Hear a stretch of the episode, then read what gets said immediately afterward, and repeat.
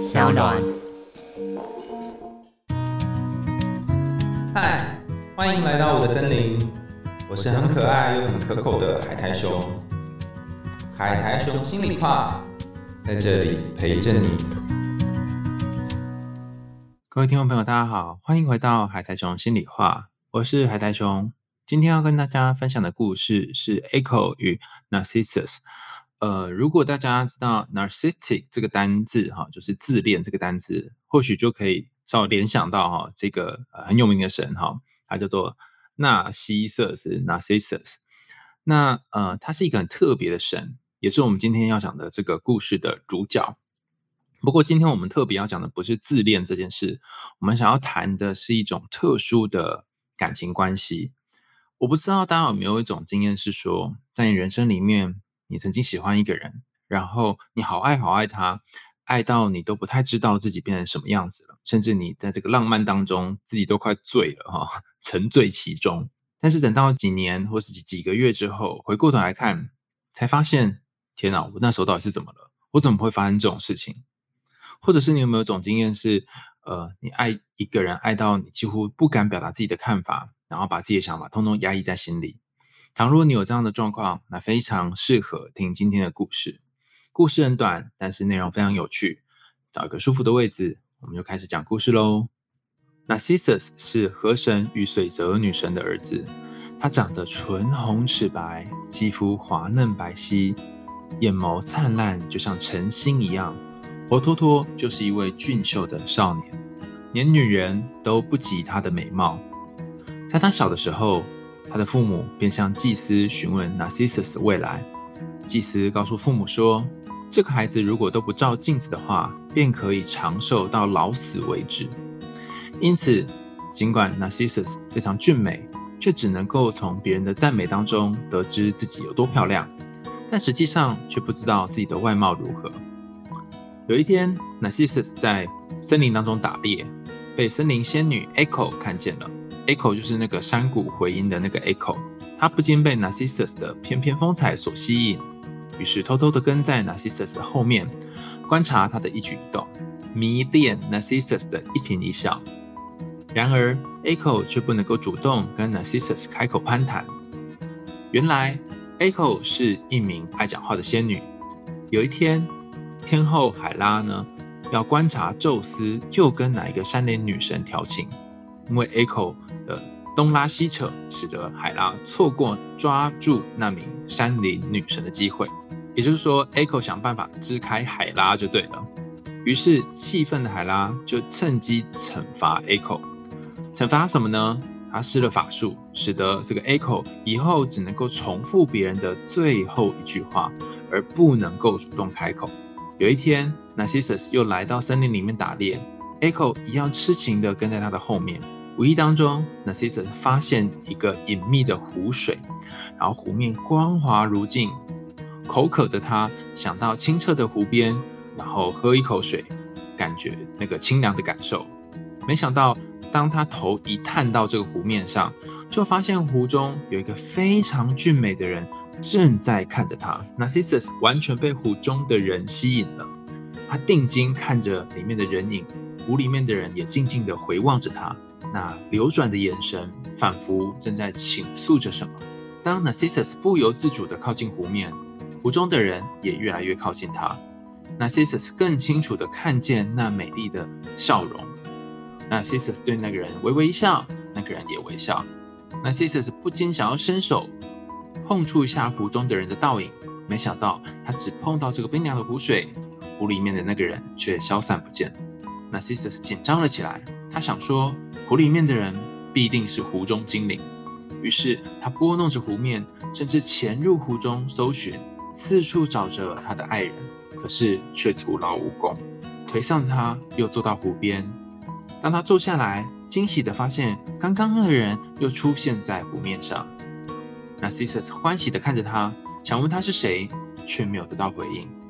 那个人虽然张开了嘴说话，可是却没有听到声音。每当 Narcissus 想跟湖中的人更亲近的时候，他就会发现湖中的人会不见。于是 Narcissus 只好每天来湖边看他的爱人，慢慢的慢慢的凝视湖泊当中的人影。又过了几天，Narcissus 开始对无法触碰湖中的人影感到非常焦虑。他整天很痴情的看着水面，但是却没有办法碰到他。茶不思饭不想，在一旁的 Echo 看到这个情形非常难过，却无法告诉 Narcissus，他爱的其实是他自己在水面的倒影。而不是真实存在的人，因为他被天后海拉给下那个诅咒，只能重复讲别人的最后一句话。于是，当 Narcissus 开始对水面的人影倾诉爱意的时候，Echo 就会重复他的最后一句话，就像是湖中的人对 Narcissus 的回答。每当 Narcissus 对湖中的人说“我爱你 ”，Echo 就会回答“我爱你”。当 Narcissus 对湖里面的人说“你好漂亮 ”，Echo 就会回答。你好漂亮。日复一日，Narcissus 就这样看着湖面的人影过日子，一次一次的承受他无法碰触到爱人的打击。不管他如何哀求湖中的爱人和他相处，始终得不到肯定的回应。最后，Narcissus 放弃了希望，精神上面变得不堪负荷，身体也非常虚弱。他在湖边倒着，然后跟水面的人影说声再见。而伤心的 Echo 也轻声的说出了再见。Narcissus 用尽了他最后一份力气，离开了人世。后来，天上的诸神有感于 Narcissus 的痴情，将他的尸体化为身在河岸边的水仙花，日日夜夜照映在水面上，迎风摇曳。而 Echo 因为 Narcissus 死亡之后，觉得了无生趣，最后消失在山林当中。大家看了这个悲伤的故事，有什么感觉呢？你身边曾经有这种像是 Narcissus 或是 Echo 一般的人吗？在很多的心理学当中，心理学相关的书当中会谈到啊 Narcissistic 这类型人格这单字，然后就会讲到这个故事的开头哈，通常都只有开头一小段而已，但是很少提到 Echo 这个人。所以今天我们要从两个角度来谈这个故事，一个是 Narcissus 这个人，另外一个是 Echo 这个人。有一个版本的故事呢，它有多谈了一段 Echo 的后续哈，所以我把这个后段哈不太一样部分再补充一下。就其实 Echo 他有很一段很长的时间去追求这个 Narcissus，可是他不论如何追求他，因为他不能讲话嘛哈，他都只能够回应这个呃 Narcissus 讲的最后一句话。然后他也好想要跟这个 Narcissus 告白，但是最后 Narcissus 就拒绝了他，然后。因为 Echo 被拒绝了，有点像被发好人卡一样，他就痛心欲绝，他只好就像是那个山谷里面的墙壁一样哈。这就是为什么我们对着这个山呐喊的时候会出现 Echo 回音的原因。好，那呃这一段小小的 episode 就是意识呢，其实也在说明一件事情，是说如果你好爱一个人，爱到了失去了自己，你终究只能变成他的回音，而这个回音让你没有办法当你自己。而没有办法当自己的过程，其实你就会跟着他在某个部分一起死亡。好，首先我们来看 Echo 这个角色。Echo 这个角色，他一开始是很有灵性的，很活泼的，甚至他还可以呃帮宙斯很鬼离精怪的哈挡下一些东西。可是没想到他做了这件事情之后，得到了某种惩罚。这个惩罚使得他只能重复别人的最后一句话。那这段讲的是什么呢？我曾经在刚出社会不久哈。遇过一个朋友，其实也不算朋友，因为他是写一封信来，然后跟我讲他的状况，就跟我讲他的生命故事。他说他在研念研究所的时候，喜欢上一个男生，然后这个男生是一个非常强势的男生，是公司里面的大主管，然后企业非常成功，然后赚了非常非常多的钱。那由于这个写信来的朋友呢，我们叫他 Mary，好不好，Mary 她非常渴望有一个。非常呃强强势，然后很强的男人当做他的肩膀，所以不论他这个这个这个经理呢说了什么话，然后跟给他什么指示，他都唯唯诺诺，也非常呃欣赏，很崇拜，然后就像是跪在他的膝盖下，只差没帮他舔鞋子而已哈。那他们两个人相处暧昧。啊，没有真正的稳定的交往，就一直在暧昧状况当中，甚至进入了 friend with benefit 的关系，就是那个什么事都做，但是就是没有名分的这种关系。然后说是好友，可是却发生了很多很多身体上或者是呃心灵上面的交流。那他一直以来都压抑着自己内心的想法，甚至还有一次，这个经理呢想要强行跟他发生性关系，但他拒绝，然后他最后还是忍着，就是什么也没有讲，就默默的承受。这一次又一次的呃压榨，精神上或是心灵上，甚至性上面的压榨，让啊 Mary 呢其实觉得内心非常的煎熬，但他又没有办法让自己。从这个关系当中脱离，为什么呢？因为他被下了一个诅咒，这个诅咒就是像在海拉一样的诅咒。海拉给他的诅咒是，他只能够重复最后一句话。那这个最后一句话就是，呃，不论啊这个经理说什么，他就说好；或是不论这个经理给他任何的要求，他说嗯，他只能够唯唯诺诺的去答应这个经理给他的任何的指示。那他写这封信来的时候呢？最后他自己，因为写信其实是一个自我呃探索跟整理的过程。他写到最后，他告诉我一段故事，我觉得很有趣，也也不能算有趣啊，就是我觉得他很很棒的是，他有反省到一些事情。他开始去想自己从什么时候开始变成 A 口，变成这个什么事情都只能够说是，只能够回应最后一句的 A 口。他想起原来他好好小时候就这样，他爸爸也是一个成功的医生。在台北拥有非常多的医院，不是诊所，我是医院哦，哈。然后当了很多的什么呃协会的理事长啊、主任什么之类的。那由于父亲呃从小就是个强人，就像是一个超人一样的角色。然后父亲从小给他的教育就是一个非常刻板印象的教育，是女人就是要听男人的。他虽然不喜欢这个观点，可是因为潜移默化，而且母亲从小就是以父亲为尊，就像是把父亲当成一个国王一样。呃，放在王座上面，那渐渐渐渐的在潜意识里面植入这样的想法，所以与其说他要找的是那个经理当做他的另外一半，不如说他想要找的是一个像他父亲一样的人。我不会觉得他是一个恋父情节的人，因为我不认识他嘛，毕竟只是写一封信来。但我会觉得 Mary 其实心里面，他们多么想要有一天可以反抗这个父亲，或是能够说出一点话。可是因为他给自己下了那个天后海拉的诅咒。变得很没有办法去讲出自己内心的想法。那 Mary 写这封信来说，她说她本来有段时间非常的低潮，因为她觉得很闷，然后开始会走路会呕吐，或者是在捷运上自己就会掉眼泪，然后甚至是有些时候晚上会睡不着觉，然后翻来覆去好多天。他觉得那个压力、那个创伤太大了，一直以来被种种事情给强迫、被逼迫，然后他没有办法呈现出自己在关系里面想要的样子。他连一个名分都没有，然后更糟糕的是，呃，这个经理呢，虽然没有跟他在一起，但是会不断的贬低他。例如说，你这个贱女人，哈，要不是因为怎样怎样怎样，我才会跟你在一起的，哈，我有很多对象可以选啊，我可以跟跟谁谁谁怎样怎样怎样啊，哈，然后我认识很多大公司的这个总裁啊、护士小姐、护理师啊，哈，你也不看看你的样子啊，反正他就讲了非常多难听的话，然后让这个 Mary 呢，她非常伤心。那 Mary 呢？她从小就是在屏东的一个呃偏僻的乡村长大。那虽然爸爸后来在台北当上各大医院的医师啊，那那个就是主任什么之类的，但他心中呢，其实很向往乡村的那种朴实的生活。他多么希望可以像以前一样，可以在田里面跑来跑去，然后跟鸡鸭一起玩。那他写信来的过程，他发现他很想要这种生活，可他已经距离这个生活好遥远，好遥远了。那尤其是每一天又受到这个强烈的，不论是心灵上或身体上面的胁迫，让他变得好像整个人跟一颗石头一样，缩在一个贝壳里面，然后甚至不敢去相信身边的人。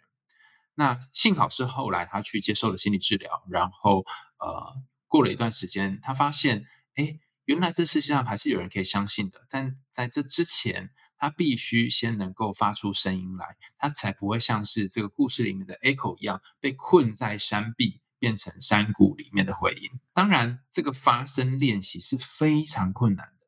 如果大家有兴趣，可以去听我们啊前面几集有讲到美人鱼的故事，也是一个无法发声的女孩，她要能够说出自己的话是很难的。例如，我记得她在信里面有提到说，她一开始首先要去练习拒绝别人的时候。就发现天哪，这是多么不容易的事！人家拜托他一件事，他可能大部分的时候说好哦，嗯。那如果他要说不好，这个不光要一开口之前，他就会非常想要呕吐。所以他信件里面就提到说，他几乎是无法拒绝别人的。那除了无法拒绝别人之外呢，他很容易会去先设想到别人的感觉，先去思考别人的想法，而不是想到自己的感受。每次。呃朋友问他说：“哎，你对某件事情有什么感觉呢？或是他这样欺负你有什么感觉呢？”他都说：“哦，他就觉得怎样怎样怎样怎样。”他就会去讲别人的想法。发现了吗？如果你也是这种把别人的想法放在自己的前面，或者是你会先感受到别人的感受，而不是感受到自己感受的人，那有可能就是 A 口。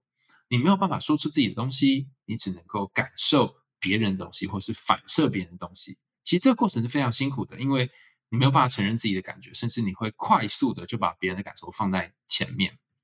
那为什么会这样子呢？哈，在心理学上有一个词哈，叫做 ROCD 哈，就是呃关系里面跟对方太过于呃依赖的这种。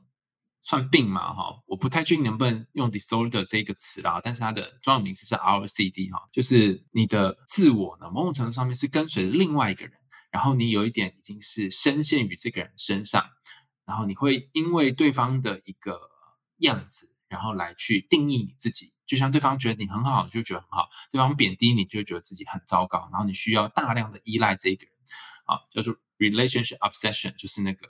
R O 就是那个前两个字的这个组合哈，你好像是强迫性的把自己去绑在这个关系当中。那在这个绑在这个关系的过程里面，其实你是很痛苦的，而且你只能够回应的，但是你却无法停下来，依然被绑着。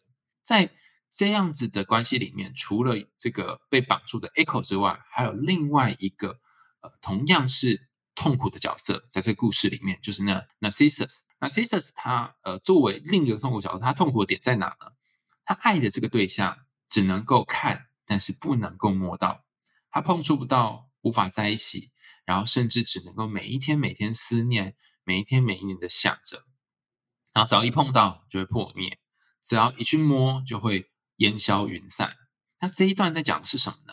如果是一个自恋的人，甚至是对于呃自己呃内在的深处是没有自信的人。他一辈子在追求的这个东西，其实是一个空虚而且随时会破灭的东西。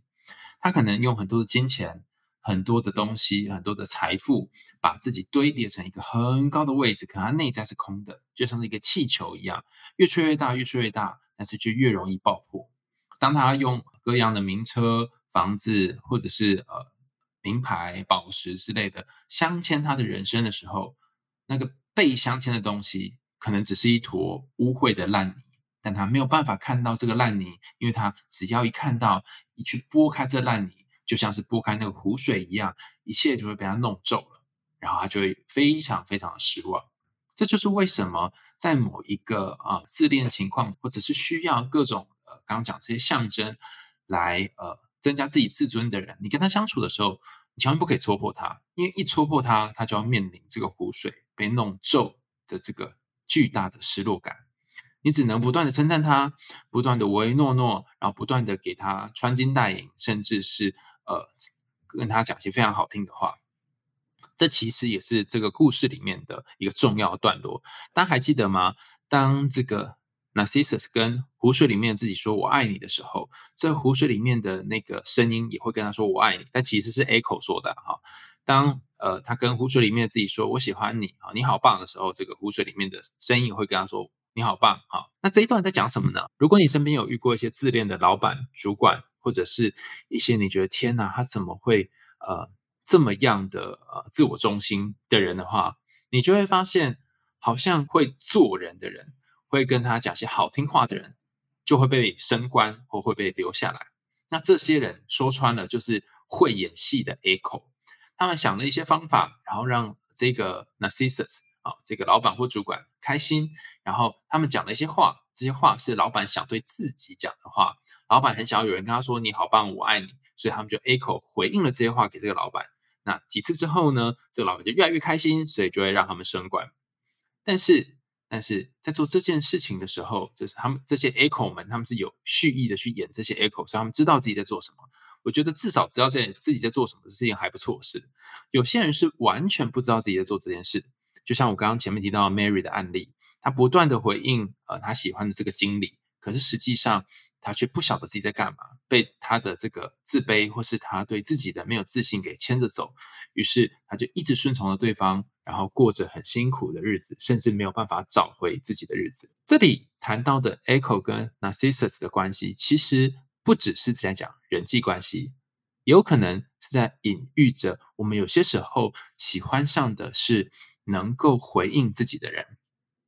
在亲密关系研究当中，有一个特殊的现象叫做 partner validation，就是你的伴侣会不会给你支持，你的伴侣会不会给你验证？哈，验证这个词翻起来有点奇怪哈。我自己的感觉跟经验是我很喜欢伴侣给自己验证，意思是什么呢？比方说，呃，前阵子我可能跟我的好朋友哈或伴侣谈到一件事情，说，我觉得啊，关于这件事情哈，我的想法是什么什么什么什么。然后你不觉得因为 A 所以 B，因为 B 所以 C 嘛？跟他讲了一个理论，他讲完之后呢？呃，这个朋友就会说：“哎，我觉得你说有道理，而且哈，我认为什么什么什么。”他就继续在我跟他的这个讨论主题上面延伸下去，然后我们两个深入的去讨论这个我们有兴趣的东西。这个部分我们就叫做 validation，就是他对你有兴趣的东西也有兴趣，然后他被你引起了兴趣，甚至他认同你所说的东西，然后两个人可以深入讨论。于是这个他就验证了或者是认可了你的说法。那我们很喜欢跟这种可以 validate 自己的人在一起。因为你会觉得，哎，自己想的事情或者是自己理解的东西是有价值的。那不是每一个人在感情里面都会遇到这样的对象，所以如果你遇到这样的对象的时候，你就觉得哇，好棒哦，好像自己从对方身上看到了某种价值。所以回到这个 Echo 跟 Narcissus 的故事，他们的人际关系也反映了某种特质，是我们很多时候是需要别人 validate，就需要别人认可我们。而 Echo 刚好扮演这个角色，刚好扮演那个，不论是这个。Narcissus 说什么，他都会给予正向的回应。但是有些时候，有些时候，我们也要很小心身边的这些人，他有可能是我们内在的一个声音的反射。比方说，我们会希望别人认可我们，我们会希望别人呃赞同我们。这是呃，当我们有一些想法或者有些建议的时候。但有些时候，我们会陷入一种非常奇怪的感觉，就是我会觉得自己不好，或我觉得自己很烂，觉得自己很糟糕。然后我跟身边的人讲，其实我会心里面有一小部分会希望他们告诉我说：“不不不，你不是这样子的。”我会希望他们告诉我，我想的是错的，好，就是驳斥我。但是又有一个奇怪的感觉是，我也希望他们说：“对你真的蛮糟蛮烂的。”那你就会觉得好奇怪，为什么会有这种想法？为什么你会希望别人认可你觉得自己不好呢？其实它也是一种 echo。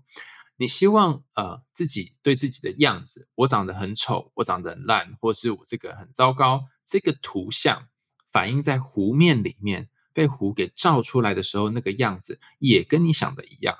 那在前几集我们谈过，这是 self verification 嘛，就自我验证，你就验证自己果然是长得这么糟糕的样子，然后就会获得一种心安的感觉，就是哎呀，我果然跟我自己想的一样，是很糟糕的，很烂的。然后会比起那个不确定自己长什么样子更安心。想象一下哦，原本觉得脸上有一颗青春痘，然后呃，你一直去挤它，一直去挤它，然后你觉得有点痛痛的，然后有点红红的不舒服，然后你去照镜子的时候，却发现那个青春痘不见了，你的感觉是什么？你可能会有点开心，可是你同时又会觉得，咦，奇怪，不是在这里吗？我对我的认识是右脸有一个青春痘，为什么现在镜子里面的我却没有呢？这个概念跟刚刚我们讲的这段一样。有些时候，我们在人生里面追求这个 echo，它其实是呃人际关系里面我们从对方身上想要看到自己的模样。这个模样不一定是正面的、良好的，更多时候它可能是一些负面的，或是难听的、不好的自己。那你为了要能够符合心中对于自己的想象跟期待，所以你希望这个 echo 反映回自己的身上。好，最后我们谈到 Narcissus 这个角色哈，你可以在非常多的心理学书上看到，呃，这个自恋型人格，或是自恋的这个情节哈，或是 Narcissus 这个人哈，或是水仙花情节等，它有不同的名称。但自恋的人，他们到底在自恋什么呢？其实他们的自恋反映的是一件很特别的事情，是他们这辈子想要的东西是永远也抓不到的，那个抓不到。就像是在湖里面的自己一样，一伸手就会不见。可是这个抓不到自己，却绑住了他们，就像是那一片湖绑住了 Narcissus 一样，他没有办法离开这片湖。表面上看起来他是自由的，他可以去任何地方，但因为他对于这个不论是金钱、财富、名牌的迷恋，甚至对于这个好美好美理想当中自己的迷恋，让他困在这个湖旁边。所以，如果你身边有些朋友，他对于穿金戴银，对于一些外在的形象，他非常非常在意，他没有办法离开这些东西的话，或许他就被绑在这些财富跟名利的湖边。某种程度上面，他其实已经够好了，他已经够美了，但他却没有看见自己的美，他认为这个美是外在的美，是外在其他世界的美。以这个故事的 Narcissus 来说，他其实离开这个湖，他自己就是一个够美的人，他不需要待在湖的旁边，但他一直以为他存在的价值，他这些漂亮，他这些爱，是在外在的这个湖里面。就像是我们身边那些很喜欢名利财富，或是被名利财富给绑住的人，他们一直以为自己的价值是建立在这些外在的条件身上，但殊不知，其实他内在的那个自己本来就已经很美了。他不愿意看到这个自己，而只看到这些表面的东西。所以，下次当你发现自己的生命当中有一些东西你被绑住的时候，可能你要想一想，自己是不是在某一个湖的旁边，然后被困在这个湖里面。你看到的东西只是个幻象，你所追求的目标只是一个虚幻的目标。你所想要掌握的东西，其实只要一握住就会破灭。如果你可以看见这些虚幻的东西其实是抓不住的，那你就有机会可以回过头来，好好的看看你自己，好好的看看你是一个本来就很美、很吸引人的人。那如果你是那种总是在别人后面，然后压抑自己的声音，不愿意表达出自己想法的 echo，你也要试着在某些时候说出一点自己的想法，给对方一点拒绝。当你能够吐露出一个单字说不要，或者是我不想，然后面对内心真实的感受的时候，你就可以破除天后海拉的诅咒，成为一个快乐、自由，跟原先一样。古灵精怪的森林中的小仙女。今天的海豚熊心里话就到这里告一个段落喽。欢迎大家到 Apple Podcast 或是其他的留言管道，告诉我们你听完故事的想法。也欢迎你透过 Sound 这个平台赞助阿雄我们家猫咪布瓦的罐头哦。如果你想听更多有趣的童话故事或心理学知识，千万不要忘记按赞、追踪、订阅起来。我是海苔熊，我们下次见喽，拜拜。